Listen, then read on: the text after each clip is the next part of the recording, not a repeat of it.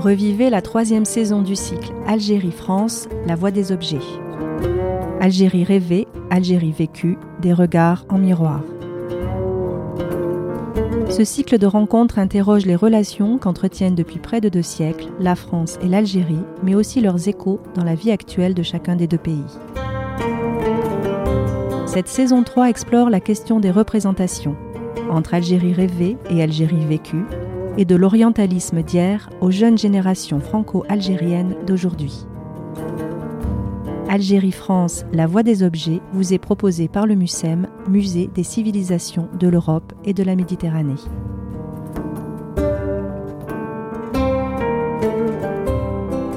Alger 2035 à partir de 1860, après les destructions urbaines du temps de la conquête, le pouvoir colonial en place en Algérie transforme et réaménage le territoire à la française. Pour attirer les investisseurs et dynamiser l'économie locale, de grands chantiers de construction sont lancés. Refonte des principaux centres urbains ponctués d'importants monuments publics, développement des infrastructures de transport. Ce modernisme à l'occidental modèle durablement le visage de la colonie. Qu'en advient-il aujourd'hui? Comment caractérise-t-on et comment représente-t-on le territoire algérien à l'ère des nouveaux plans d'aménagement et d'urbanisme? Une discussion avec Alim Faidi, François Dumazy et Nabil Djedouani.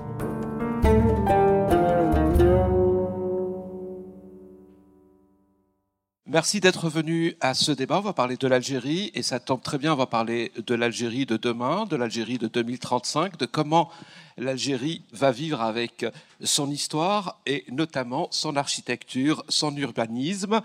Et ça tombe bien puisqu'on vient d'apprendre euh, par une dépêche de l'APS euh, qu'en Algérie, les choses s'arrangent. Le président Bouteflika ne se présente plus pour un cinquième mandat.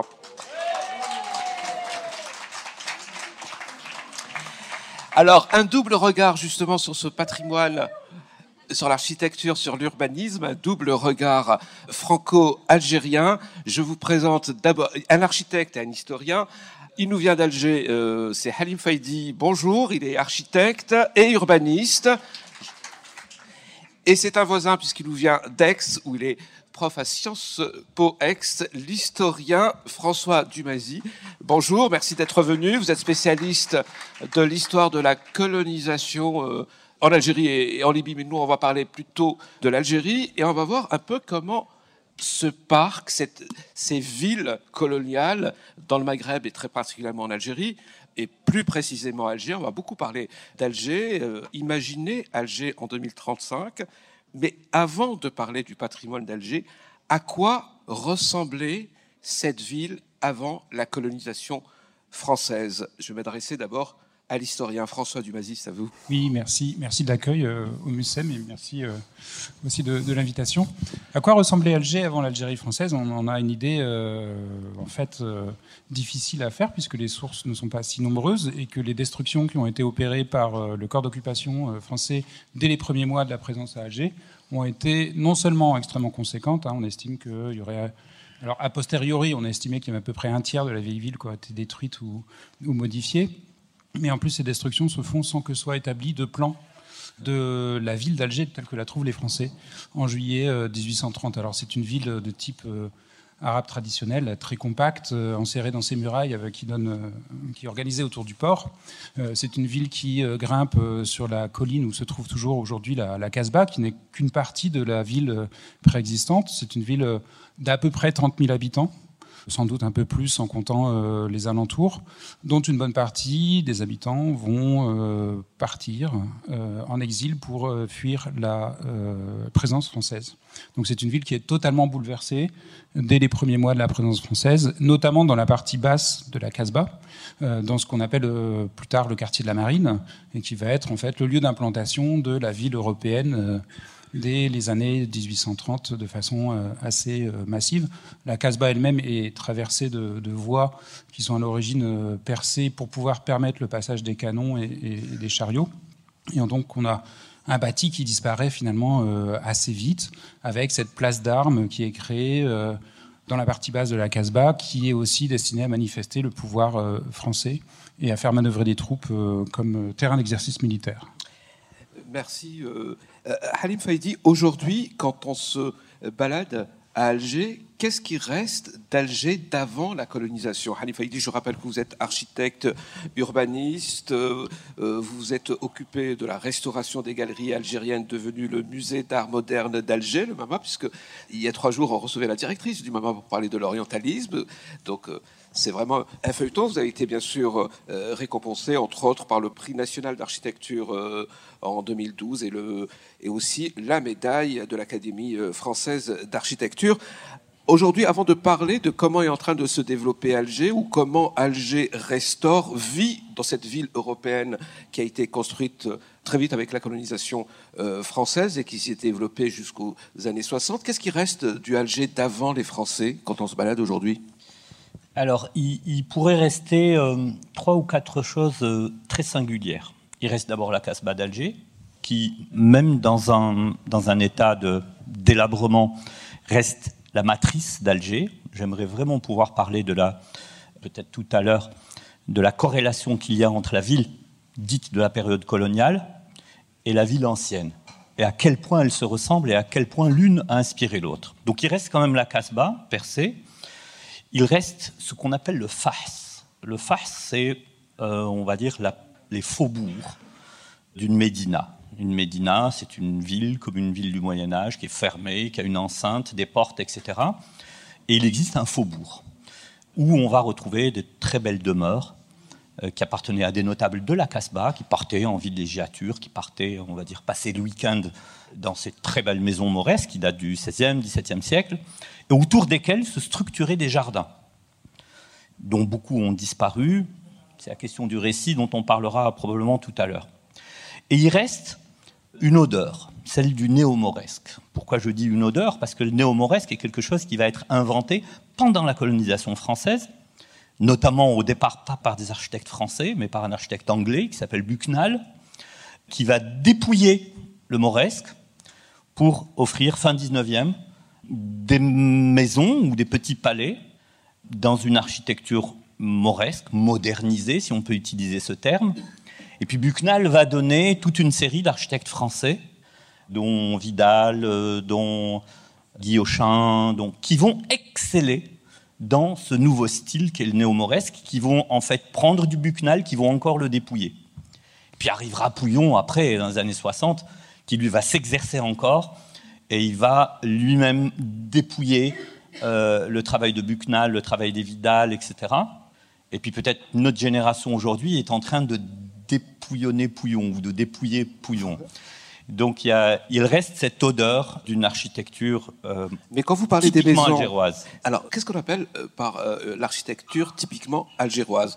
C'est une architecture turque de l'empire ottoman turc ou c'est des maisons, une, architecture, une manière de penser la ville qui était déjà là avant l'empire ottoman Bon, je vais régler un problème. Les Ottomans n'ont rien construit en Algérie. Voilà. Ok, on va régler ce problème les Ottomans, ce sont des collecteurs d'impôts, pour aller très vite. C'est pas méchant ce que je dis, c'est vraiment Alors, d'où vient cette idée des palais turcs, des maisons turques? Comment, comment est construite la Casbah, la Casbah d'Alger? On construisait une pièce, puis une deuxième, une troisième, et puis si le relief le nécessitait, on mettait deux marches, on construisait une quatrième pièce, ça faisait un patio, on créait une maison. Et puis ensuite, comme le terrain est très abrupt, extrêmement violent, eh bien, il y a une deuxième maison, si elle devait s'implanter, elle devait s'appuyer sur la première, puis la troisième sur la seconde, et on constituait une grappe jusqu'à constituer un îlot. Et ensuite, l'îlot va soutenir la route qui va développer le nouvel îlot. Donc, on est véritablement dans un système urbain solidaire, comme on en rêve, à telle enseigne que tous les puits sont connectés. Ça veut dire que si quelqu'un ne récure pas ou ne chole pas euh, son puits, il risque de contaminer la communauté. Donc non seulement le bâti physique est solidaire, mais également la société est solidaire à l'intérieur. Vous allez retrouver quelque chose d'assez atypique, c'est que tous les toits, ou la plupart des toits, sont connectés entre eux, ce qui constitue un espace urbain en terrasse, qui va être exclusivement féminin, qui va donner du fil à retordre à l'armée française quand elle va débarquer en 1830, quand les Français débarquent en 1830, pensant avoir affaire à un village médiéval européen, eh bien, ils se retrouvent dans cette espèce de fatras de labyrinthe euh, dans le relief qui va finalement susciter l'idée des percées, parce que les percées sont militaires. On a une espèce de grande masse dans laquelle on a 50 ou 60 000 personnes qui vivent et on ne sait pas rentrer à l'intérieur. Vous avez un sniper à chaque terrasse et on va percer pour conscrire des territoires qui sont faciles à sécuriser. Hein, vraiment, on sait créer des souricières à partir du moment où on perce. Les percées sont militaires. Et comment vont se dérouler, comment vont être financés euh, Il nous faudrait quatre heures pour parler de l'Algérie et de la France, en tout cas sur ce registre-là. Comment ça va être financé? Parce que la France, quand elle débarque en 1830, on est en crise politique, on est en crise économique, donc il n'y a pas d'argent, il n'y a pas de levier. Et en perçant la Casbah, les premiers promoteurs réels euh, vont apparaître.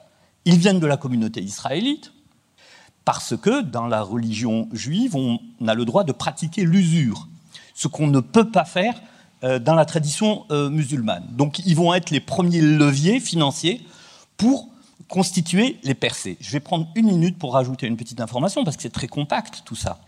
Quand on va percer la Casbah d'Alger en secteurs, qui sont des secteurs sécuritaires, on va casser l'ancien et puis on va construire des bâtiments de type européen 19e siècle.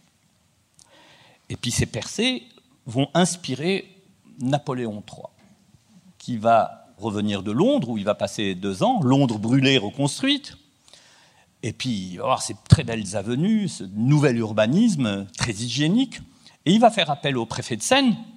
La Seine, c'est l'équivalent d'aujourd'hui l'île de France pour aller vite, qui sera le baron Haussmann, à qui il va dire va faire un tour à Londres, et puis revient. On a une insurrection qui est en train de se préparer à Paris, on est en 1860 à peu près, et donc il va falloir percer le tissu ancien.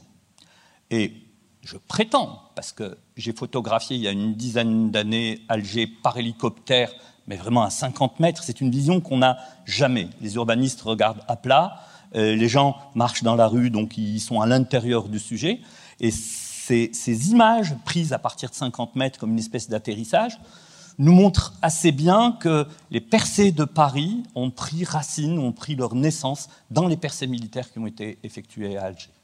Donc l'histoire, la relation historique, elle est véritablement chargée, même dans la technique. Merci Halim Faïdi. François Dumazier, euh, je rappelle que vous êtes agrégé d'histoire, vous êtes maître de conférences euh, en histoire contemporaine à Sciences Po Ex, vous avez beaucoup écrit sur l'histoire de la Méditerranée, sur l'histoire de la colonisation, l'histoire urbaine, auteur euh, de plusieurs articles, dont un consacré à la grande spoliation d'Alger, 1830-1834. Avant de vous laisser répondre et rebondir à ce que devient dire Halim Faïdi, puisqu'on est parti pour une discussion autour d'Alger, est-ce qu'on peut dire que ce qui se passe à Alger, ça va être à peu près ce qui va se passer dans les autres villes d'Algérie, Oran, Constantine, Annaba, ou est-ce qu'il y a une spécificité algéroise? Alors, il y, a un modèle algérien qui, s'instaure et euh, ce qu'on voit à Alger va être euh, fait en pire dans d'autres villes. Euh, je pense à, Blida ou d'autres villes, etc., qui vont être pratiquement rasées euh, parce qu'on est dans les premières opérations euh, d'occupation d'Algérie. Alors qu'est-ce qu'on rase? Qu'est-ce qu'on va raser? Alors on va raser des villes qui sont considérées comme des, systèmes de défense qui font obstacle à la pénétration française. Et ça, on a une première période qui globalement comprend la première décennie, qui va être relancée avec la guerre contre Abdelkader à la fin des années 1830 euh, et qui va se poursuivre en gros jusqu'à la première moitié des années 1840. Alors on ne rase pas tout, mais on a des cas de villes qui sont euh, détruites ou alors de villes qui sont abandonnées par la population. Ça aussi, ça change radicalement la donne parce que euh, à partir du moment où les Français s'installent, ils s'installent dans des espaces urbains qui sont parfois pratiquement vides de, de leurs habitants. Certains des habitants vont revenir, mais pas tous. Et par ailleurs, le cas algérien, euh, alors il n'est pas circonscrit à Alger. Euh, par contre, il va être presque un contre-modèle hein, pour ce que les Français vont faire ensuite en Tunisie ou au Maroc. Euh, l'idée, c'est de faire ce qu'on n'a pas fait en Algérie, c'est-à-dire de laisser les centres urbains et de. alors en Algérie au Maroc, on intervient beaucoup plus tard. Enfin, la France intervient beaucoup plus tard, mais il s'agit de ne pas faire les erreurs de l'Algérie, c'est-à-dire de ne pas faire ces destructions intempestives qui, en plus, coûtent extrêmement cher, puisqu'il y a une question de maintien de l'ordre après.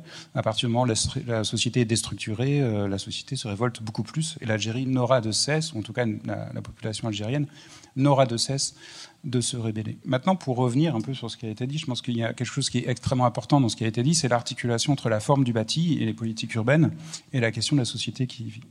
Et euh, un des effets de l'occupation française, c'est de déstructurer extrêmement rapidement la société algéroise, qui tient, comme ça a été dit, sur des systèmes, alors on peut les appeler comme on veut, de solidarité, etc., en tout cas d'inter-responsabilité entre les habitants.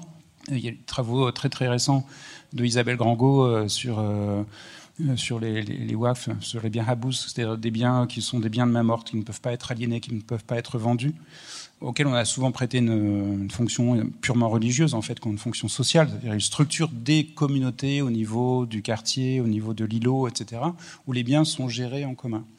Et ce système urbain algérien, qui est aussi, qui a sa traduction dans le bâti, va être très vite déstructuré parce que les Français, une des premières mesures qu'ils opèrent, c'est de mettre sous tutelle ces biens habous, alors non pas de les approprier, mais de les mettre sous tutelle, c'est-à-dire en fait de détourner la gestion de ces biens au profit euh, de l'autorité publique. Et par ailleurs, on a une fuite d'une partie des habitants. Donc la, société algéroise par elle-même s'effondre et la ville change totalement de sens à partir du moment où vous modifiez la société, les fonctionnements internes de la société qui y vivent. Par ailleurs, ces biens Habous posent problème aux Français qui ont une conception du marché urbain hérité de la, Révolution française, selon lequel les biens peuvent être vendus librement d'un individu à l'autre.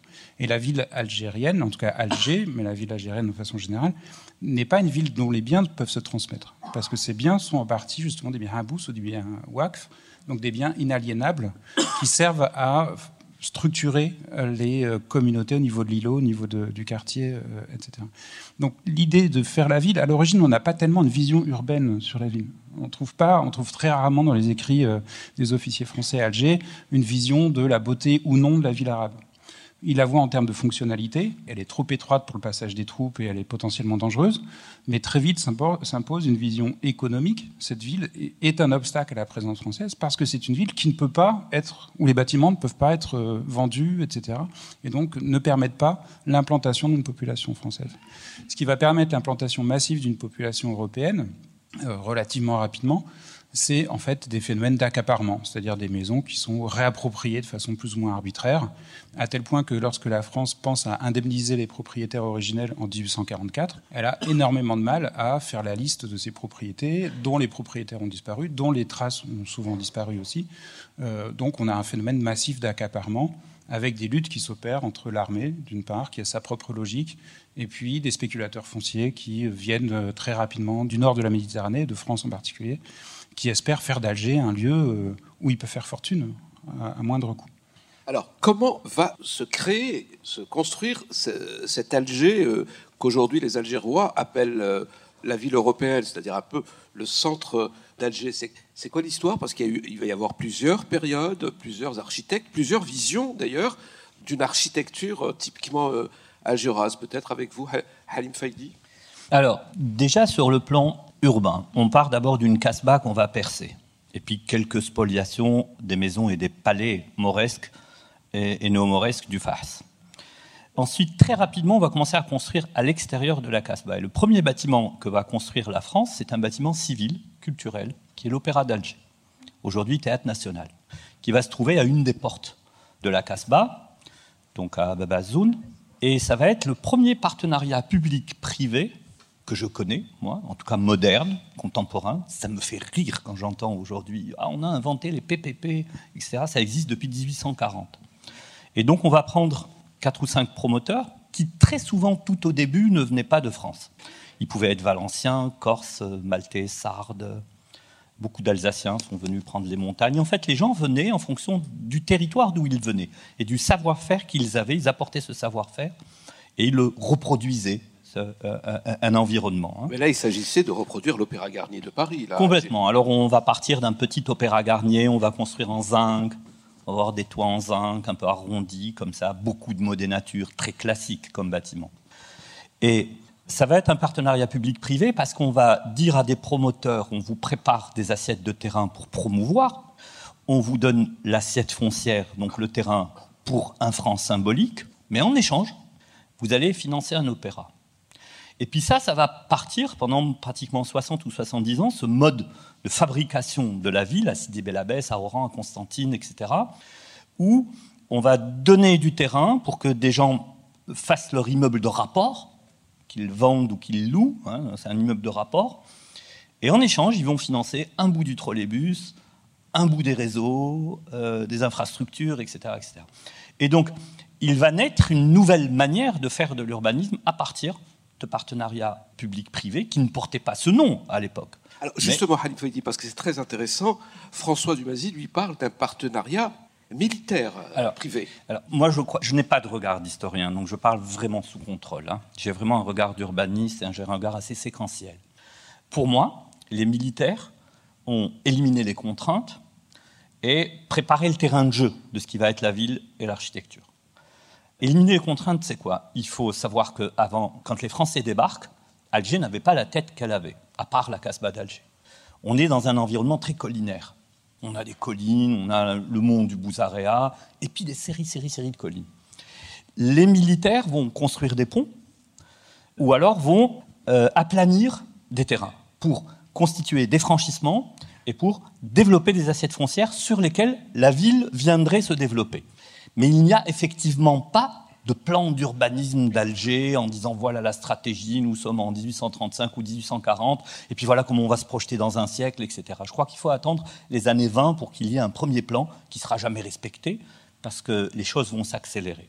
Alger va se construire grâce à la révolution industrielle également. Donc ça tombe dans une période très particulière de l'histoire où, après la machine à vapeur, donc le charbon plus l'eau qui va donner une nouvelle énergie et qui va créer la première révolution réellement, qui est la, machine à vapeur, donc le train, le rail, etc. Il va falloir attendre milieu 19e siècle et donc toute la deuxième moitié du 19e siècle où on va voir les ébénisteries, on va voir la sidérurgie arriver, le moteur à explosion. En fait, on va avoir un développement très très accéléré euh, dans Alger. En 70 ans, eh ben, on, a fabriqué quelque chose dont on, pourrait croire que ben, ça a 300 ou 400 ans. Ça va aller très très vite. Et puis on va commencer de plus en plus à aller chercher les minerais. Ce minerai dont on va faire... Alors pratiquement tout l'Alger centre 19e siècle est en charpente métallique. Peut-être que ça ne parle pas à tout le monde, mais on maîtrisait déjà le métal. De ce métal, on va exporter du minerai. Ce minerai va constituer la tour Eiffel. Donc je vous dis, les liens, ils sont énormes encore. Hein. Il y a un bout d'Algérie en France, il y a un très grand bout de France en Algérie. Et vont se constituer des styles. Il va falloir attendre le tournant du siècle. Puis on va avoir un... Euh, tout à l'heure, je ne sais plus qui c'est qui en parlait, du préfet Jonard. Il va y avoir un préfet éclairé. Comme quoi ça existe, même dans la police. Et il va dire, jusque-là, on s'est exprimé dans un style dit colonial, dans un style métropolitain, eh bien, dites-vous les gars qu'en arrivant ici, il y avait quelque chose avant. Donc on va commencer à s'exprimer dans un style local. Va naître le néo-mauresque, avec des bâtiments emblématiques comme la Grande Poste d'Alger, comme euh, les galeries algériennes que nous avons réhabilitées en, en musée d'art moderne, avec beaucoup de passion, beaucoup de difficultés. Mais ça valait le coup. Ça valait le coup de dire plutôt que de garder une espèce de trace du passé, nous allons garder le passé, l'envelopper dans de l'avenir et en faire un musée d'art moderne et d'art contemporain. C'était vraiment une très très belle idée.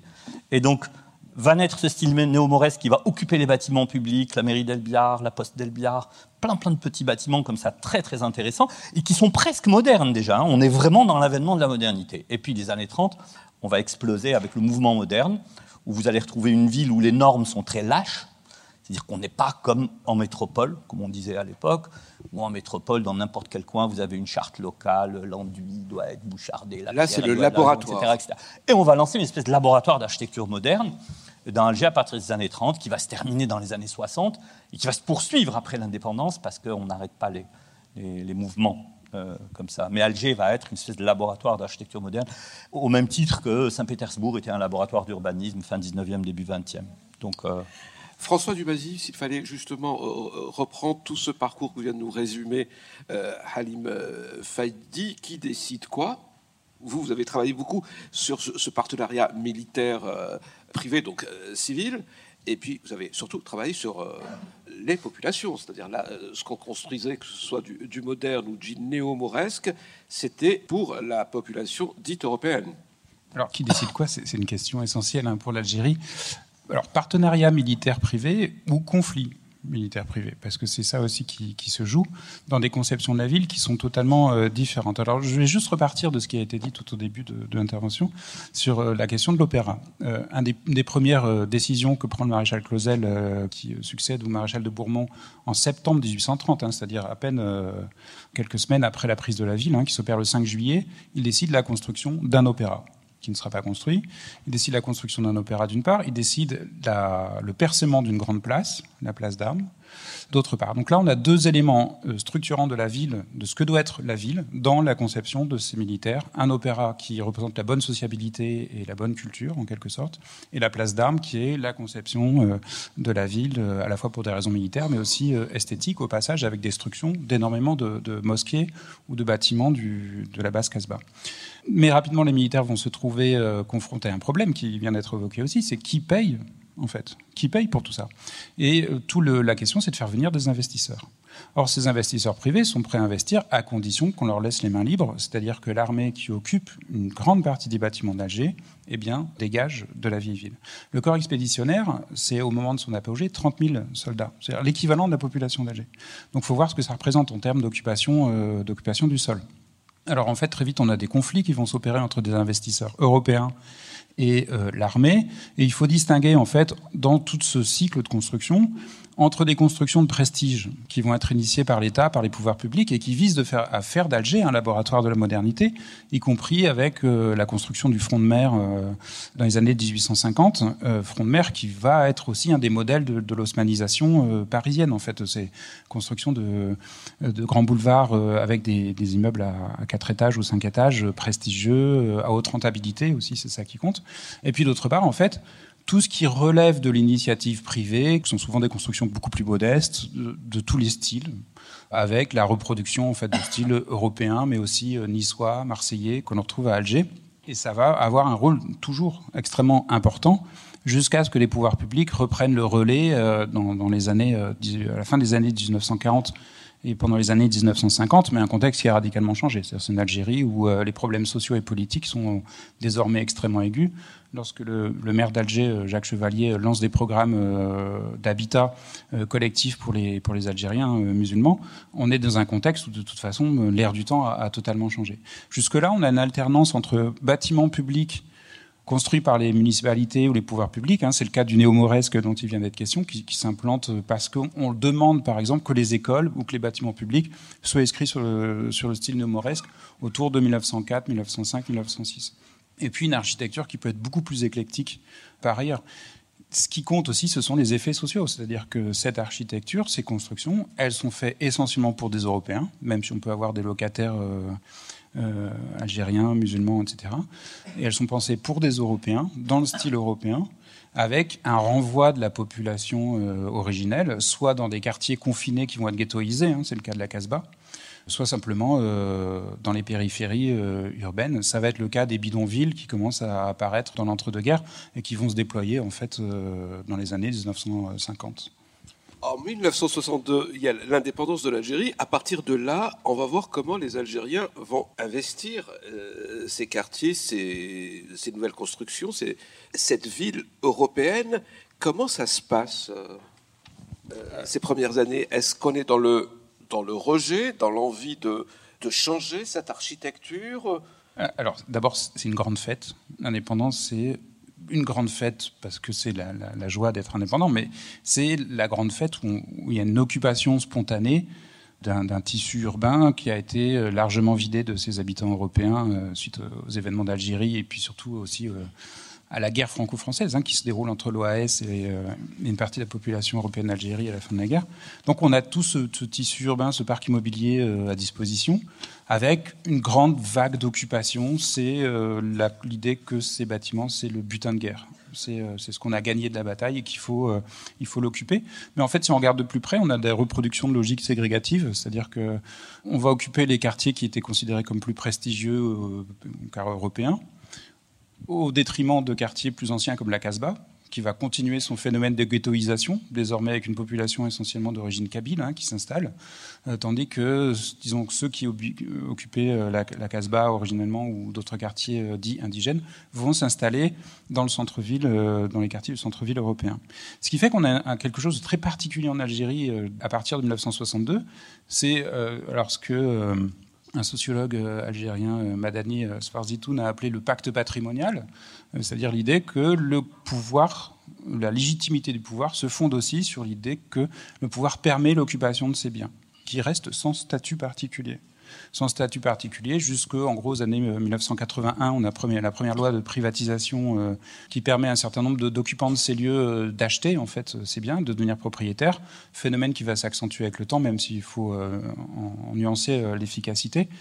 Donc c'est quelque chose qui appartient à la population, mais dont le statut n'est pas vraiment défini et qui, toujours dans cette idée de butin de guerre et de pacte patrimonial, en fait, la plupart des loyers ne sont pas versés à l'État. Il y a une sorte de, phénomène qui se crée comme ça, où euh, une sorte de redistribution un peu gratuite de ces biens qui s'opère.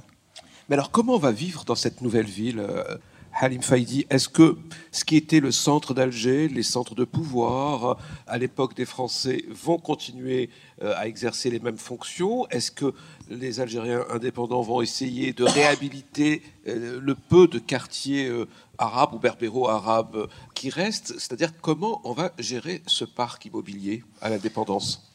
Alors d'abord, il y a le modèle européen qui va être le modèle de sortie de l'indépendance. C'est-à-dire vous avez les grandes familles notables de la Casbah d'Alger et du Fars qui vont occuper des appartements auxquels on donnera une espèce de statut très très flou, qu'on appellera les biens vacants. C'est un bien vacant. les gars sont partis, tu peux rentrer, tu défonces une porte, et puis tu t'installes et tu dis, à partir de maintenant, c'est chez moi. Mais il n'y a pas d'acte de propriété foncière. Il va falloir attendre que les OPGI, c'est-à-dire l'équivalent de l'OPHLM, euh, recensent ces biens vacants les gens, effectivement, ne payent pas leurs charges, ne payent pas leur loyer. Jusqu'à aujourd'hui, on a plein de problèmes. Et Dieu sait que l'OPHLM local, l'OPGI, a revendu des titres. Mais quand vous avez un immeuble où vous avez 15 ou 16 propriétaires, et puis qu'il y en a un seul qui n'a pas acheté, et qui reste de droit et de fait locataire auprès de l'État, eh bien, les autres ne payent pas les charges.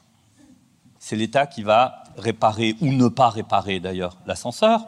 Euh, le problème de la minuterie, les dernières opérations dites de réhabilitation du tissu 19e siècle, la wilaya, l'équivalent du gouvernorat ou de la préfecture, débarque dans les immeubles pour la réhabilitation, il répare la minuterie, et puis au bout d'un mois, elle est cassée. Tout le monde se demande, mais en fait, il n'y a personne qui paye les charges. Donc, cette question des biens vacants, les familles les plus notables vont occuper dans les quartiers euh, les plus huppés, les plus cossus, vont occuper des appartements européens et vont vivre à l'européenne pendant quelques années et probablement même jusqu'à. Quand on dit à l'européenne, ils vont vivre de manière moderne, hein, entre guillemets. Donc le passage va se faire très très vite. Et les gens vont bien s'accommoder du confort qui était réservé aux Français de souche et non pas aux indigènes qui étaient des citoyens de seconde catégorie. Mais les gens vont très très rapidement rentrer là-dedans, vont un peu adapter les choses. Et puis quand on arrivera dans les années 80 à une densité importante, parce que euh, les grandes villes, notamment les grandes villes du Nord, vont être, il va y avoir un exode rural massif dans les années 60, il y aura un second exode rural à la fin des années 70, et un troisième énorme qui va se passer pendant les années 90, c'est-à-dire pendant les années de, guerre contre le terrorisme et, l'obscurantisme, que nous avons gagné cette guerre. Je ne sais pas si on a gagné contre l'intégrisme et contre le terrorisme. Je crois que maintenant on est passé euh, vraiment champion. Et il va y avoir un énorme exode sécuritaire qui n'est pas un exode économique, qui va faire que les gens qui vivent dans les petites villes de province, autour des grandes villes, des grandes villes capitales régionales, pour des questions de sécurité, les gens vont migrer. Alger va passer en deux ans, par exemple, de 2 millions à 4 millions et demi d'habitants pendant les années 90. Et donc, très rapidement, on va aller voir des gens de la famille, et puis euh, les appartements vont être surdenses, on va construire sur les toits, on va flinguer les étanchéités, on va... donc il va y avoir des phénomènes de dégradation qui vont être opérés à chaque exode. Euh, et de construction, on va continuer à construire. On va continuer à construire. dans les années 60, les années 60-70, on va continuer dans la lancée de, de la modernité. Je suis même tenté de dire du mouvement moderne, parce qu'on a été un véritable laboratoire pour ce qui est du mouvement moderne et des principes et des préceptes du mouvement moderne. Et ça va continuer pratiquement jusqu'à la fin des années 70. Et puis ensuite, il va y avoir, on va dire, une mutation politique. On va passer d'un environnement socialiste, social, solidaire, etc. Je ne fais pas de jugement de valeur du tout, mais ben, c'était bien, pas grand-chose, mais on s'en contentait, et puis il y avait à peu près la même chose pour tout le monde.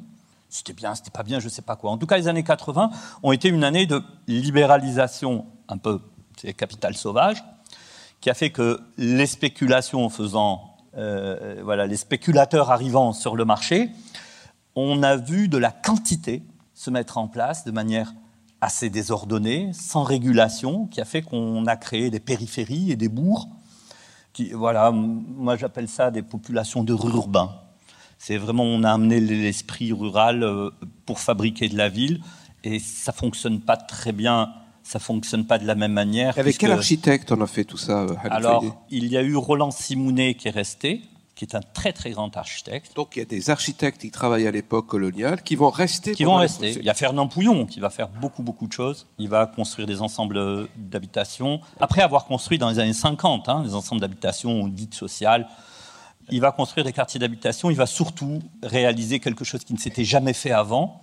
Il va réaliser l'ancêtre d'un espèce de plan d'aménagement du territoire. En 65, le président Boumedienne va lui demander de prendre une année, de faire le tour de l'Algérie et de recenser les potentialités de développement.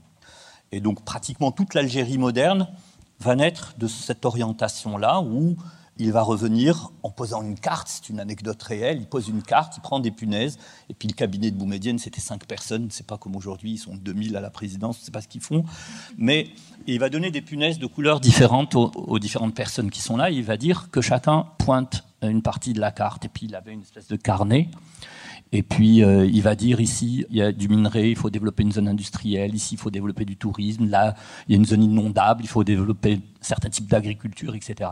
Va naître toute la carte des villages socialistes qui vont arriver derrière, etc. etc. Donc, il, y a un certain nombre d'architectes qui, non seulement par leur production architecturale, Pouillon va dessiner 60 hôtels en Algérie, c'est énorme ce qu'il va faire. Et Marseille a des traces euh, indélébiles hein, de Fernand Pouillon. Nous, on dit Fernand l'Algérien, parce que s'il est resté avec nous, mais Emmanuel Ravillard aussi, ici, l'Algérienne, elle est restée, enfin, elle est restée, elle était là. Et donc, euh, il va y avoir ensuite, dans les années 70, Boumedienne va faire appel à de très très grandes signatures. Il va faire appel à un architecte brésilien qui est Oscar Niemeyer, mais tout ça, c'est une conjoncture, parce qu'il y a une dictature qui s'installe au Brésil, il y a Kubitschek qui est déposé, il y a tous les intellectuels de gauche brésiliens vont euh, migrer vers l'Europe, et puis l'Algérie à l'époque, mec des révolutionnaires, il va se retrouver là, il va dessiner beaucoup de choses. On va avoir un architecte japonais de très grand talent qui s'appelle Kenzo Tange, qui va travailler sur les hôpitaux, des universités, etc., etc. Et donc c'est pour ça que je dis cette euh, quête de la modernité d'une Algérie indépendante et moderne elle va se poursuivre jusqu'à la fin des années 70 et ensuite, on va dire que la spéculation, le libéralisme, va, euh, dans les années 80, va entamer un, une espèce de revirement où l'État va prendre le contrôle sur euh, le développement immobilier. Et puis, bon, les années 90, c'est des années de terreur, c'est des années de vide. Et on, on, a du mal à reprendre. On a du mal. C'est des traumatismes qui se sont amoncelés. Et euh, faudrait peut-être remettre tout ça à plat et remettre surtout les, relations franco-algériennes, algéro-françaises. Je veux dire, il, faut commencer à parler. Il faut qu'on se dise des vérités historiques. Il faut qu'on se fasse mal un peu peut-être. Et, parce que vous savez, quand les, les, premières destructions qui vont être opérées à la Casbah entre 1830 euh, et 1845 à peu près, pour constituer cette place d'armes, on va détruire à un endroit alors, il est peut-être géographiquement stratégique, je ne sais pas, mais c'est l'endroit où se regrouper, où se concentrer le plus de mosquées. A des grandes, des petites mosquées. Et la mosquée, il faut comprendre qu'à l'époque, ça vaut pour la prière que pour 10%. La mosquée, c'est vraiment le lieu où euh, bat le cœur de la ville. C'est là où on règle les conflits, parce qu'on ne va pas à la justice coloniale pour régler les conflits, on, on, y, y, compris, quand je dis justice coloniale, je parle des Ottomans également. C'est là où, quand on vient de province, on vient à Alger, on va dans une des mosquées, on y trouve un travail, un époux, une épouse, un destin, voilà. Et on va détruire ces mosquées parce que c'est de là que part l'organisation sociale. C'est là que bat le cœur de la société. C'est la société qui va nous intéresser. Et comment elle, elle s'est adaptée derrière, à la fois aux destructions qui ont été opérées à la Casbah, mais aussi aux constructions qui ont été opérées extramuros. Donc remplacer une culture par une autre culture. Une des premières rues qu'on va détruire, c'est la rue des scribes c'est-à-dire les écrivains publics, donc les gardiens de la mémoire écrite, mais c'était contestant la mémoire orale qui régnait à la Casbah, le téléphone arabe, vous connaissez bien. Merci Halim euh, Faïti. François Dumazy, en 1962, que vont faire euh, les Algériens dans ce, dans ce qu'ils récupèrent comme architecture euh, coloniale ou française mis à part de changer les noms euh, des rues, d'enlever la statue de Napoléon par la remplacer par la, statue de l'émir Abdelkader, qu'est-ce qu'ils vont faire? Comment ils vont, ils vont s'approprier ce parc immobilier et comment ils vont le, le développer, vivre avec et construire autour Alors, ils se l'approprient euh, spontanément, comme je dis, pour dans l'idée hein, de la création du jeune État algérien. Le retour dans le centre d'Alger et euh, dans les quartiers européens, c'est un juste retour qui se légitime par l'histoire. Mais ce qu'il faut voir, c'est que dans cette idée d'Algérie comme laboratoire de, de l'hypermodernité, hein, qui apparaît en fait dès les années 1930 avec euh, le voyage du de Le Corbusier en 1931, mais qui, est de façon plus générale qui est là, qui est quelque chose qui se développe pendant la colonisation, cette idée est reprise dans une sorte de continuité presque paradoxale par le FLN qui euh, s'empare du pouvoir en 1962 et qui a une vision de l'Algérie. Euh, le FLN se, donne une mission révolutionnaire. C'est pas qu'une mission de guerre d'indépendance. Il s'agit de transformer profondément la société algérienne et de l'amener à être euh, une des pointes de la modernité. Dans cette définition de la société algérienne, qui pose problème hein, d'ailleurs parce qu'elle exclut les minorités berbères, amazirs, etc. Dans cette définition de la, de la nouvelle nation algérienne, la modernité est au cœur d'un programme qui est en fait un peu ambigu puisqu'il est aussi, euh, il est à la fois socialiste, modernisateur, mais qui se veut d'un retour vers l'islam. Donc il y a des éléments à la fois du passé et euh, de modernité, avec cette sorte de période française qui finalement est une période en creux où on, estime que la période française a apporté euh, essentiellement du malheur. Et donc il s'agit à la fois de revenir à l'Algérie de toujours, avec un, roman national hein, qui postule l'existence d'une nation algérienne préexistant depuis longtemps et la colonisation, et puis surtout d'ancrer l'Algérie dans une modernité qui permet à l'Algérie, en quelque sorte, de sortir du face-à-face avec la France, pour la connecter, on a parlé d'Oscar Niemeyer, pour la connecter avec le Brésil, pour la connecter avec euh, d'autres territoires, et en fait faire de l'Algérie un peu ce, nœud, ce carrefour. On a appelé Alger la Mecque des révolutionnaires, euh, faire de l'Algérie une sorte de carrefour de la modernité avec euh, d'autres peuples, d'autres pays, et sortir voilà du face-à-face colonial. Alors ça a généré en fait une architecture qui, tout en se prétendant révolutionnaire, c'est largement inscrite. Alors, quand je parle d'architecture ici, je, dépasse le cadre purement du bâtiment et je parle aussi d'urbanisme. Et qui a prolongé d'une certaine façon le plan de Constantine de 1958, hein, donc plan qui est élaboré à la toute fin de la présidence française et qui vise à répondre euh, économiquement et socialement en fait à la demande indépendantiste en essayant de fournir du logement en masse, des emplois en masse et de l'éducation euh, massive pour les Algériens, qui bien sûr arrivera trop tard qui en plus repose en grande partie sur euh, l'initiative privée. Autant dire que investir en Algérie en 1958, c'était quand même un pari euh, que peu de personnes ont, pris. Euh, mais en fait, cet urbanisme algérien va poursuivre pendant longtemps. Le plan de Constantine va s'inscrire dans ce sillage et va s'inscrire dans en fait ces réalisations qui apparaissent autour des années, à toute fin des années 40 et surtout dans les années 1950, qui vont marquer le paysage algérien. Alors, ce sont les constructions d'habitats collectifs avec, on a, on a cité Pouillon, on peut citer aussi euh, des architectes comme euh, Louis Miquel euh, qui co-construit l'aérohabitat, qui cette expérience très curieuse dans la lignée de, Le Corbusier à Alger, bâtiment qui pendant quelques années d'ailleurs va être le plus haut bâtiment d'habitation au monde, hein, qui va garder ce record quelques années. Donc une architecture totalement avant-gardiste qui doit incarner cette nouvelle nation algérienne moderne socialiste et euh, novatrice, en quelque sorte, qui se dépouille de son héritage, qui se débarrasse de son encombrant héritage colonial, mais qui en fait s'inscrit dans quelque chose qui est déjà là. Pensez au, plan obus de Le Corbusier, qui d'ailleurs personnellement je trouve heureusement n'a pas été appliqué parce que ça aurait été un délire euh, urbanistique total.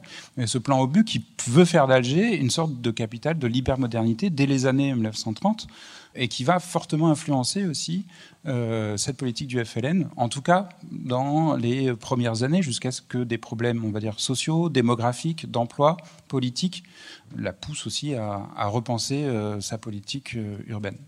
Alors, François Dumazy, en vous présentant, euh, je, pense que vous avez euh, fini par comprendre que Halim Faidi est, un enfant d'Alger, né à Alger, formé par l'école d'architecture d'Alger, les, euh, les Paux. François Dumazy, peut-être que j'aurais dû préciser que vos parents étaient non pas pieds noirs, mais pieds rouges, c'est-à-dire qu'ils sont allés en Algérie entre 69 et 71, c'est bien ça?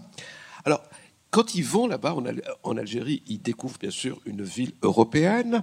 Est-ce qu'ils vous ont euh, fait part de l'ambiance qu'il y avait euh, à cette époque-là? Est-ce qu'il fallait construire autre chose que ce qui a été fait par les Français? Est-ce qu'il fallait réhabiliter la Casbah ou, l'idée était euh, une autre période, une période plutôt où l'Algérie était révolutionnaire et elle faisait appel à tous les amis qui, architectes qui avaient soutenu le combat pour l'indépendance, qu'ils soient français, brésiliens, anglais, japonais ou, même des pays de l'Est, on n'en a pas parlé, mais qui étaient assez présents après l'indépendance de l'Algérie. Qu'est-ce que vous retenez de cette période que vous, vous ont transmis vos, vos parents? Je pense que ce n'est pas par hasard que vous travaillez sur, sur l'Algérie et cette période coloniale. Oui, effectivement, il y a, une diffusion d'un récit un peu mythique de l'Algérie euh, par mes parents, en plus qui étaient euh, jeunes couples, hein, donc qui ont vécu cette expérience algérienne à la fois comme une expérience exotique et puis je pense pour leur propre histoire comme une expérience euh, de récit des origines, on va dire, euh, de, leur couple. Alors, ils n'étaient pas versés ni dans l'urbanisme ni dans l'architecture, ils avaient peu de vision là-dessus, donc moi je ne pourrais pas répondre sur la première partie de la question. Par contre, le récit qu'ils m'en ont fait, alors ils, étaient au rang, ils se sont retrouvés dans un immeuble où étaient en fait euh, logés euh, les coopérants étrangers à la fois français, mais il y avait aussi des Tchèques, des Soviétiques, des Polonais. donc on a le début aussi hein, de cette coopération qui, va se développer avec les pays de l'Est européen, qui va marquer l'Algérie dans un univers euh, à la fois foisonnant, où on a cette forme de coopération internationale qui s'établit entre coopérants euh, de, tous bords, assez marqués politiquement, mais pas tous. Hein. On a aussi euh, tous les pieds rouges n'étaient pas rouges, on va dire, mais donc marqués par cette expérience-là. L'idée d'une Algérie qui déjà marque un découplement entre une volonté très forte de la part des jeunes générations, ceux que fréquentaient mes parents à l'université, qui étaient leurs étudiants, mais avec seulement quelques années d'écart, souvent porteurs d'idéaux euh, modernisateurs, égalitaires, révolutionnaires, etc., et d'un pouvoir qui euh, se crispe, un pouvoir qui se ferme, ou en tout cas qui ferme l'espace euh, de parole, et qui marque en fait à la fois, alors on a une sorte de, schizophrénie, c'est-à-dire à la fois un rêve partagé de faire de l'Algérie quelque chose de moderne et une société moderne, et en même temps une conception de la modernité qui est différente entre le pouvoir et la population, en tout cas les jeunes générations qui aspirent à trouver leur place dans ce processus de, modernisation et qui en fait vont en être exclus parce que l'histoire du pouvoir politique algérien, c'est aussi une histoire euh, de l'accaparement du pouvoir par euh, une caste relativement restreinte. Et aujourd'hui, quand vous allez à Alger, vous avez l'impression que, parce que vous êtes allé à plusieurs périodes, la dernière fois c'était en 2014, vous avez des repères qui sont des repères qui renvoient à cette ville européenne ou pour vous tout s'est mélangé avec tout ce qui a été construit depuis l'indépendance? Alors, je connais pas totalement Alger, je connais surtout le centre. Alors, d'abord, Alger, moi, ce qui me frappe, c'est que des fois, j'avais l'impression d'être à Marseille. Quoi, Marseille euh, Il y a une ambiance quand même. Et puis, le bâti, euh, le bâti est assez proche, hein. euh, c'est clair. Donc, il n'y a pas franchement un côté de dépaysement. Ce qui, la deuxième chose qui m'a frappé, c'est l'état de la Casbah. Parce qu'on a là quelque chose qui est de l'ordre d'un problème qui est resté, en fait. La Casbah dépréciée lors de l'occupation française, un peu revalorisé dans l'œil des aménageurs à la fin du 19e siècle, quand il s'agit de faire d'Alger aussi une capitale du tourisme euh, français, hein, qui doit faire concurrence avec euh, la Côte d'Azur. La Casbah, qui est vue comme une sorte de, réservoir de quelques maisons emblématiques, mais en fait le reste du tissu urbain euh, n'est pas intéressant. Cette Casbah reste marqué par des trous, par des effondrements, par un état assez délabré euh, du bâti, malgré la volonté réaffirmée depuis des années de faire de la Casbah un quartier euh, sauvegardé, préservé, patrimonial, etc. En fait, on a des destructions qui, continuent dans la Casbah jusque dans les années 1980. la destruction de, l'îlot de l'Alaoum, c'est 1983. Et cette Casbah, pendant longtemps, va maintenir une mauvaise image qui va être en plus relancée pendant la décennie noire, parce que la Casbah, c'est aussi vu comme un repère euh, d'islamistes. Donc on, a une sorte de rejeu de la Casbah, là aussi avec des effets d'écho hein, euh, mémoriels assez bizarres, parce que la Casbah, c'est le lieu de la résistance pendant la guerre euh, d'Algérie. Hein. On pense aux célèbres batailles d'Alger et le film de Ponto Corvo sur le sujet. Et puis la Casbah, ça va être le lieu finalement du, aussi mal vu, mais cette fois par le pouvoir algérien pendant la décennie noire. Donc on a toujours cette idée de ville européenne qui s'est greffée sur un bâti originel euh, antérieur, avec une sorte d'effet de regard méfiant, en tout cas de la ville extra-Casbah sur la Casbah. Alors justement, on arrive à la polémique de cette année et du rapport entre la France et l'Algérie concernant euh, ce passé et puis concernant euh, ce legs architectural avec l'histoire euh, de la Casbah d'Alger quand les autorités de la ville d'Alger, le, Wali pour le citer, a décidé avec son homologue de, la région Île-de-France, Valérie Pécresse, de demander ou d'octroyer à Jean Nouvel, architecte français, le soin de réfléchir à une restauration Revitalisation. de la Casbah, c'est vrai, les mots ont leur importance, revitalisation de, de la Casbah. Et c'est là où on a eu une polémique, mais qui était très intéressante. Elle était effectivement passionnée, mais elle était intéressante parce qu'il y avait tous les points de vue.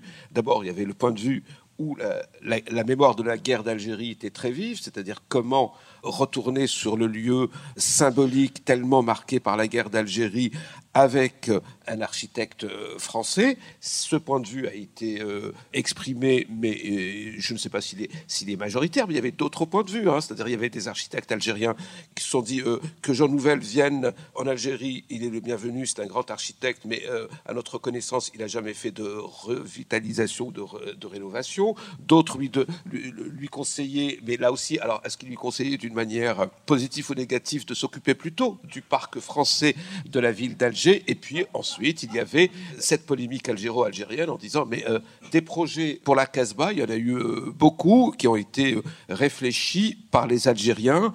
Et puis enfin, j'ai vu même un point de vue des gens qui disaient si l'architecte était espagnol et italien, il n'y aurait pas eu les mêmes conséquences, les mêmes problèmes et la, la même polémique. Je voudrais vous entendre là-dessus parce que c'est quelque chose qui parle d'aujourd'hui, qui va nous permettre peut-être ensuite de nous projeter dans le futur. Alors, Hanif Faidi, si vous permettez, je vais lire un post que vous avez publié en arrivant ce matin d'Alger.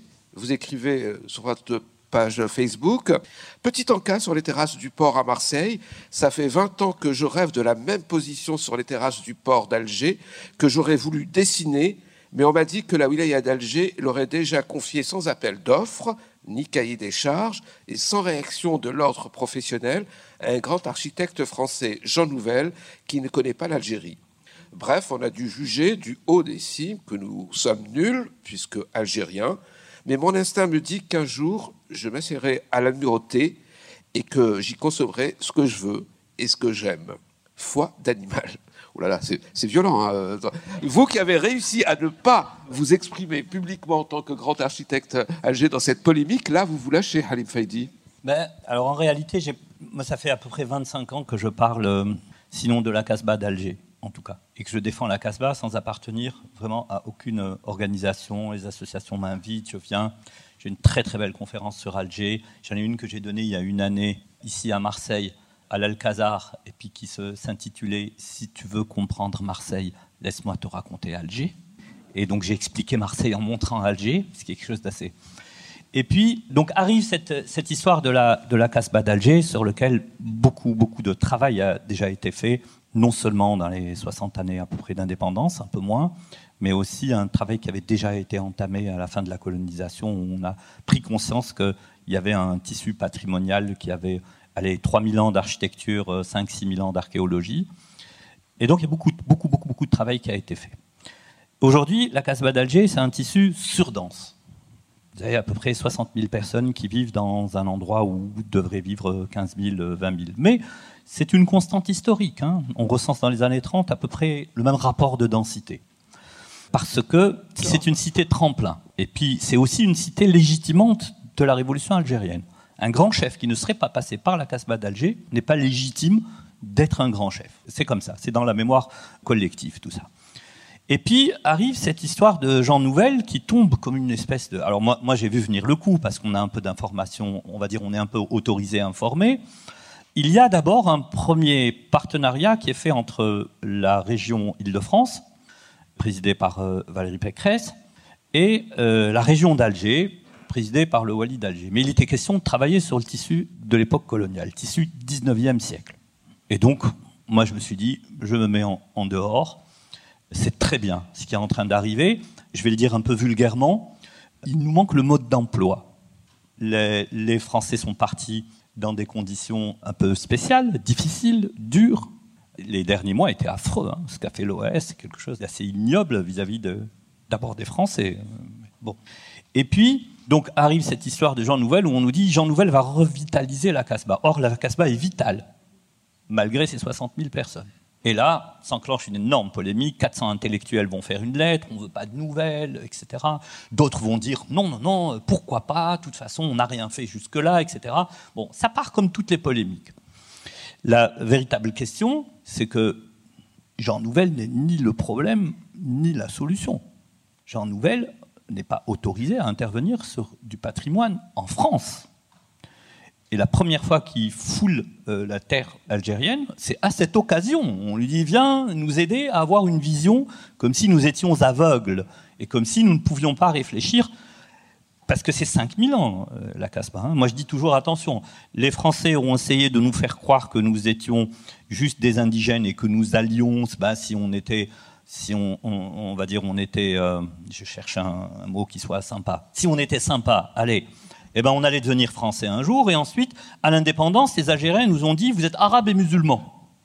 Or, moi, je suis un berbère africain, judaïsé, romanisé, christianisé, latinisé, islamisé, colonisé, décolonisé, recolonisé par moi-même, socialisé. J'ai 5000 ans. Et on veut me réduire à une toute petite portion. Mais je veux bien accepter ma dernière peau, qui est une peau française.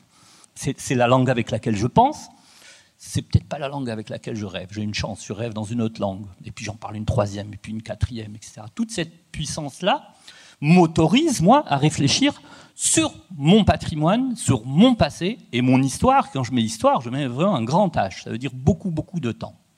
Or, quand je dis Jean Nouvel n'est ni le problème ni la solution, il est peut-être l'arbre qui cache la forêt. Mais il a fallu d'abord ne pas s'exprimer, attendre, bien analyser les choses. Mais euh, Jean Nouvel ne se déplace pas pour 800 000 euros. Ça, ça n'existe pas.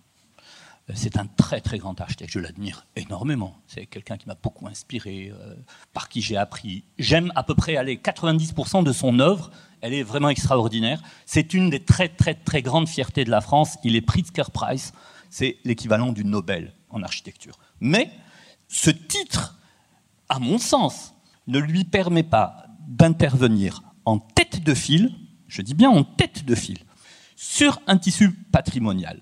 Par contre, qu'est-ce que j'aimerais qu'il nous dessine une très belle tour à Alger? Parce qu'aujourd'hui, les capitales ont besoin d'avoir des bâtiments emblématiques qui montrent que nous sommes dans le concert du monde. Non, mais c'est parce qu'il est français ou parce qu'il a jamais fait de non, alors, réhabilitation? Moi, j'ai donné d'abord mon avis. Mon avis, c'est parce que je pense qu'on ne, on ne peut pas choisir sur ces critères-là. On ne peut pas. D'abord, c'est pas une question d'architecte, la Casbah d'Alger. C'est une question éminemment d'urbanisme. Et l'urbanisme est un instrument politique. Ça veut dire que si, du côté de l'État et de la gouvernance, il n'y a pas une vision qui soit donnée ensuite à des urbanistes, à des architectes, en fait, il n'y a pas de projet pour la Casbah. Personne n'a été capable, et ça fait 25 ans que je le demande, et je ne veux pas que ce soit un architecte qui le donne, que ce soit l'État qui le donne, il faut faire les choses vraiment dans l'ordre. Personne n'a dit, dans 30 ans, ben, la Casbah d'Alger, ça sera ceci ou cela. Ça sera une cité universitaire, ça sera un centre touristique, ou ça sera tout simplement, comme le panier ici, comme le marais à Paris, un quartier tout à fait ordinaire, traversable, dans lequel je peux passer une nuit, retirer de l'argent, aller à l'école, avec une caractéristique patrimoniale très forte. En tout cas, c'est ce qu'on voudrait.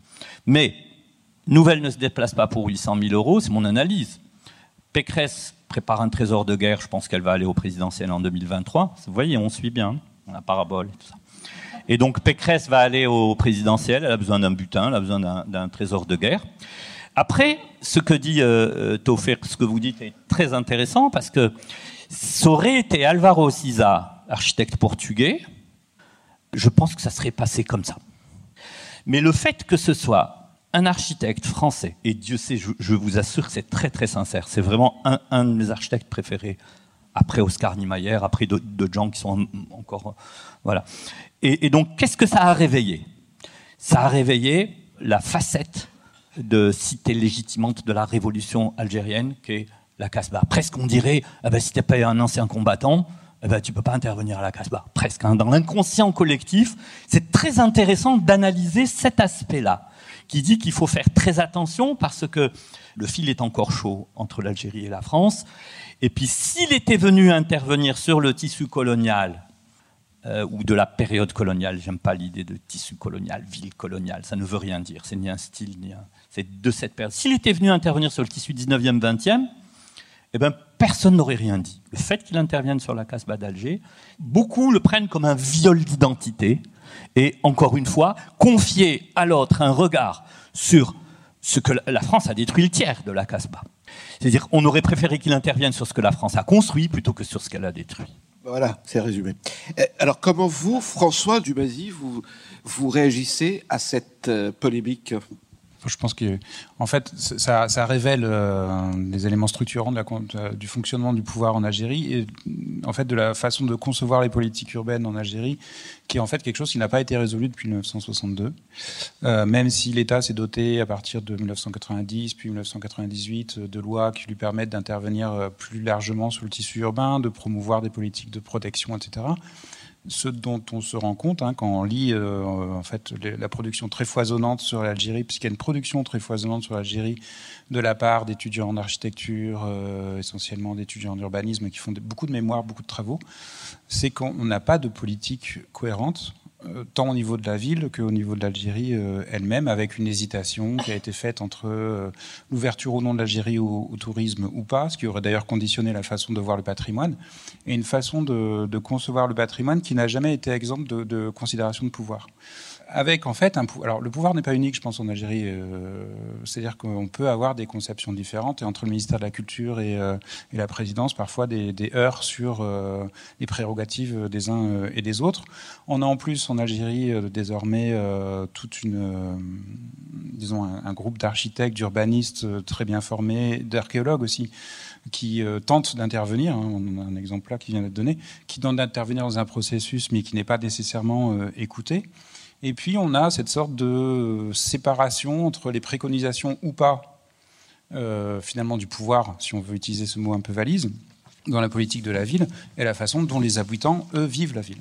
Avec souvent des phénomènes de réappropriation, de contournement, de vécu de la ville qui est totalement différente. Alors, euh, c'est le cas dans les périphéries où euh, la demande de logement est extrêmement forte. C'est le cas dans la Casbah qui, euh, qui, vit à peu près en autonomie finalement en, termes économiques, mais aussi de. Alors sur le, la densité de la Casbah, la Casbah moi j'avais lu que le, taux d'occupation des logements c'est 8 à 10 personnes par logement. Dans la Casbah, c'est énorme. C'est un taux de densité qui est euh, extrêmement fort, qui, suppose aussi des conditions matérielles euh, relativement difficiles. Mais pour revenir un peu au problème, cette, cette polémique vous étonne, vous la comprenez non, vous, vous dites qu'un jour, Français et Algériens vont pouvoir travailler aussi bien sur la Casbah que sur le reste de la ville. Je ne doute pas que Français et Algériens finissent par dialoguer, ils ont trop de choses en commun, c'est bah évident. Maintenant, il y, a, des phénomènes de pourquoi fait-on appel à Jean Nouvel Peut-être parce que c'est une star et qu'on reste dans des politiques de grand prestige, mais qui n'ont rien pourquoi derrière. Pourquoi fait-on appel à Jean Nouvel pour la Casbah? C'est ça la, Oui, parce qu'il n'y a pas de pensée nécessairement euh, sur ce que doit être la Casbah, mais par contre, Jean Nouvel, c'est un nom qui sonne, c'est un nom euh, qui. C'est bon pour le tourisme, c'est oui. C'est voilà, c'est associé euh, à, Paris, c'est associé à Barcelone, c'est associé à d'autres réalisations de prestige. Donc peut-être que c'est ça qui a joué. Mais je pense qu'il n'y a pas de pensée réelle sur ce que doit être la Casbah ou ce que doit être la politique de sauvegarde patrimoniale, même si des instruments sont là, mais ils ne sont pas nécessairement utilisés en fait. Absolument. À quoi ressemblera Alger? Et ce sera la dernière question. En 2035, est-ce que la ville européenne sera toujours au centre avec le port, avec une drôle de relation à la mer, parce que la différence avec Marseille, c'est que les Marseillais vivent avec la mer, les Algérois, ils vivent dos à la mer. On peut le dire, comment est en train de se, de se dessiner le Alger de demain? Alors, euh, oui, les Marseillais vivent avec la mer, les Algériens... Les Algérois, du coup. Les Algérois, pardon, tournent le dos à la mer. Pourquoi? Alors ça, c'est un effet pervers de la colonisation et de la modernité, de la modernisation parce que euh, quand les Français, je disais tout à l'heure, arrivent, ils ont affaire à un territoire extrêmement violent en matière de, topographie. Et donc ils vont, quand le génie militaire va monter vers le quartier du Télémli, la côte 100, 100 mètres au-dessus de la mer, et puis va commencer à terrasser, créer les ponts et les franchissements, etc. La ville, elle, elle va se développer là où c'est plat. Donc, côté mer. On va développer le port, on va faire appel à des Anglais pour construire dans l'eau. Parce qu'à cette époque, les, Français ont deux faiblesses. Ils ne savent pas construire dans l'eau. Mais pour les Britanniques, c'est facile. C'est des insulaires. Ils font ça depuis déjà des centaines d'années. On ne sait pas construire en milieu de montagne très abrupte. On ne sait pas faire des grandes choses, des grandes réalisations. Mais ça, ils ont beaucoup compté sur les Alsaciens pour l'apprendre sur place. Et euh, c'était quoi la question? À quoi, à, quoi ressemblera le Alger de demain Est-ce qu'il se fera avec toujours euh, la ville européenne au centre Alors, il y a plusieurs centres qui sont en train de se dessiner. Alors, comment évolue une ville et comment a évolué Alger? Mais la prochaine fois, je viendrai donner une conférence probablement sur Alger. On va partir de la Casbah d'Alger et puis on va commencer à construire tout de suite là où c'est plat. On va aller vers l'est. Ensuite, on va créer un franchissement pour pouvoir rejoindre l'ouest et puis placer euh, Alger au centre. En se développant sur l'Est, on va développer les industries, essentiellement. Et puis par contre, dans les hauteurs, on va créer des villages, que vont être euh, Elbiar, Kouba, Hydra, etc. Des petits villages, des petits bourgs, mais vraiment bien. Hein. L'église, l'école, la poste, la placette. Euh, et puis on va attendre, ces villages vont grossir, et puis la ville, le centre-ville va grossir, et puis à bout d'un moment, ça va se toucher il y a un terme un peu savant euh, chez les urbanistes, on appelle ça un phénomène de conurbation. C'est deux ensembles urbains qui vont se toucher et se connecter finalement. Et c'est une logique qui est une logique organique pratiquement. Donc aujourd'hui, tous les bourgs qui étaient en périphérie de l'Alger-Centre, encore plus éloignés que ceux dont je suis en train de parler, la Fayette, euh, La Chour, euh, je ne sais pas quoi, Babezouar, tout ça, etc., sont des bourgs qui ont été développés après, euh, donc à l'indépendance, à partir de l'indépendance, et qui n'ont pas été développés dans une logique de tracé urbain qui est celui du centre-ville. Le centre-ville, c'est un tracé 19e siècle. Ça veut dire l'enceinte devient un boulevard, et ensuite la route de commerce ben, devient une avenue, et puis ensuite vous avez la rue, la ruelle, euh, l'impasse, euh, l'escalier, etc., etc. Et là, on va, je disais, les années 80 vont être rapidement des, décennie de très très grosses spéculations puisqu'on va libérer l'entreprise, on va dire, et les promoteurs euh, vont s'éclater. Et, donc il y a de nouveaux centres, bien faits, mal faits, mais en tout cas, ils regroupent des populations. La ville, c'est un établissement humain. Donc s'il n'y a pas les hommes, il n'y a rien, ça ne sert à rien. La ville, c'est comme le corps, et puis euh, nous, le vivant, la société, on est comme l'esprit, on est liés. Hein. Si l'un tombe malade, si, la ville est malade, elle ne peut pas générer une société saine. Les, questions d'urbanisme sont très importantes. Vous avez vu les dégâts des, cités des années 60-70, des HLM, euh, que ça a provoqué euh, en Europe.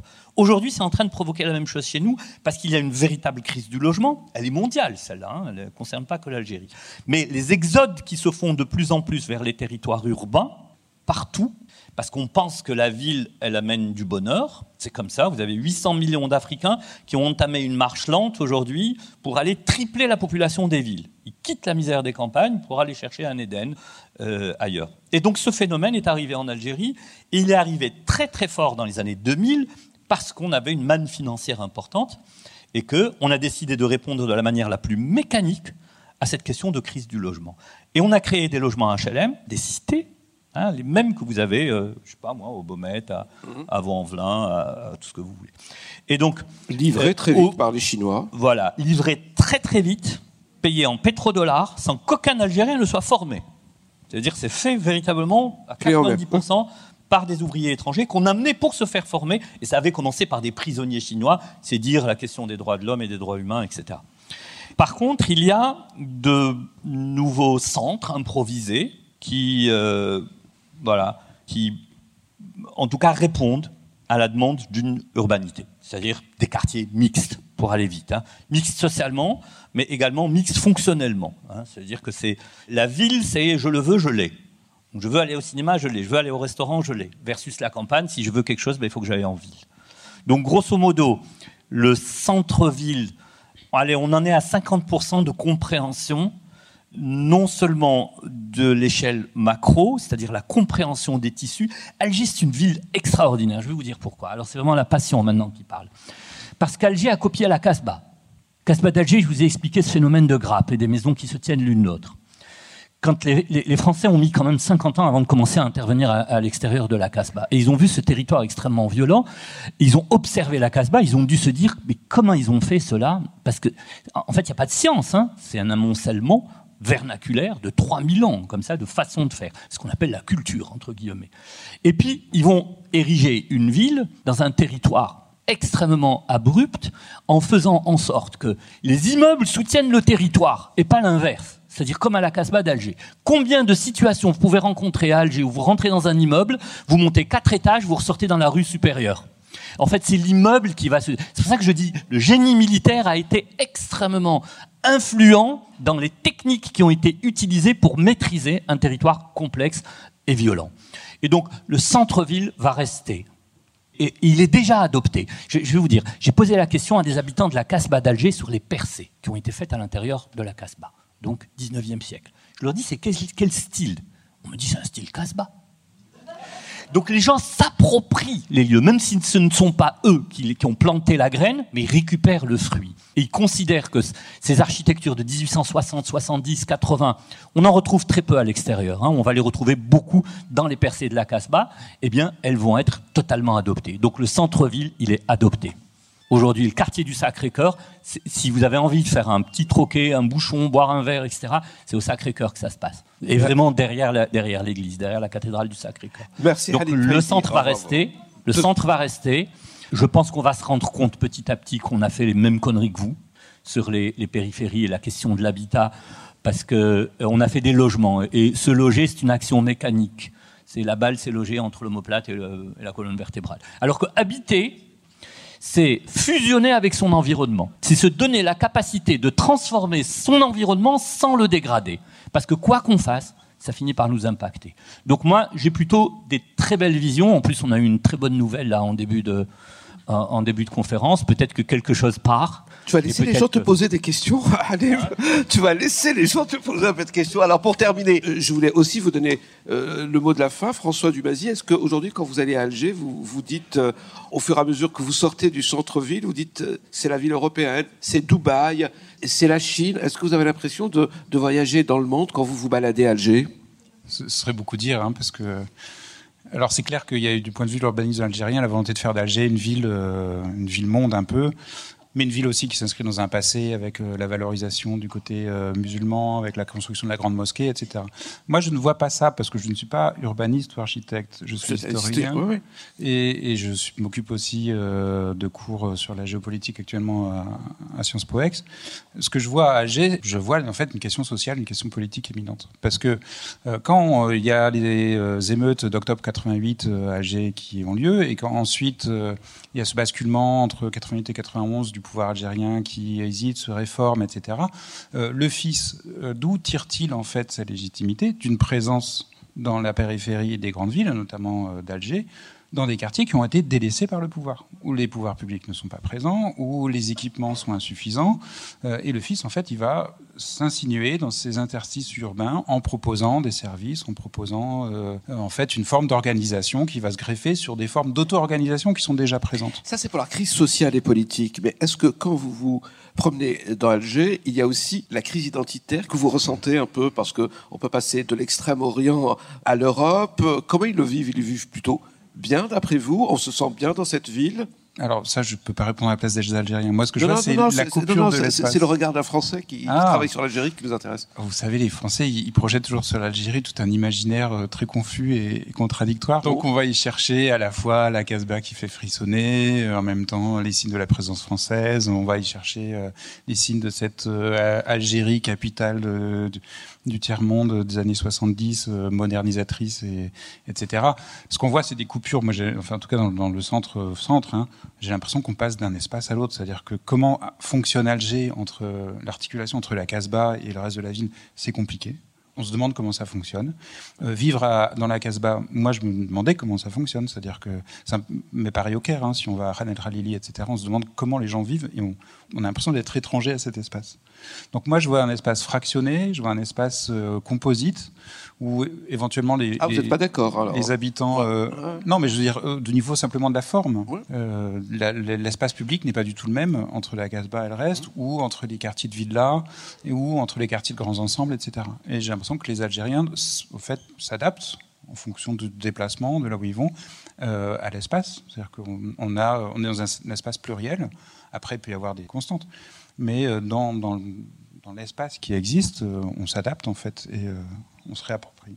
Moi, j'ai très envie de partager avec vous la conclusion d'un texte que j'ai écrit pratiquement d'un seul trait pour des amis à moi qui montaient un guide d'Alger et ils m'ont demandé d'écrire un texte un peu jeune, un peu euh, rapide, comme ça, un peu fractionné, pas du tout lourd, etc. Et puis j'ai cette petite conclusion de ce texte que je voudrais partager avec vous, c'est dix lignes. Hein. Si tu viens à Alger, prépare-toi à y trouver une partie de toi. La ville te murmurera ses fables dans la langue de ton choix. Entre Cardo et Decumanus, elle te rappellera que quatre de mes ancêtres éloignés ont régné empereur romain. Depuis le balcon de la basilique Notre-Dame d'Afrique, tu te souviendras que cette partie du monde a donné trois papes berbères à l'Église catholique. Et si tu descends vers la mer en passant par l'ancienne synagogue et que tu approches la grande mosquée de la vieille ville, tu y découvriras, gravé dans la pierre, dans la pierre blanche, les marques de la tolérance, réunies en symbole sur le fronton de l'édifice, une étoile à six branches, une croix et un croissant. Viens à Alger, je partagerai mon corps avec toi. Car qui que tu sois, d'où que tu viennes, tu comprendras en quoi tu es une partie de moi. Je vous remercie. Bravo.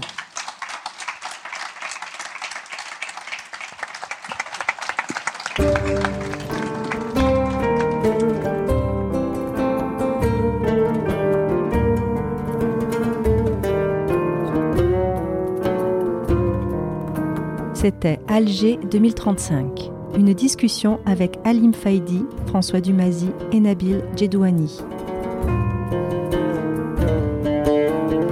un podcast de la série Algérie-France, La Voix des objets, proposé par le MUSEM. Pour en savoir davantage, rendez-vous sur musem.org. À bientôt.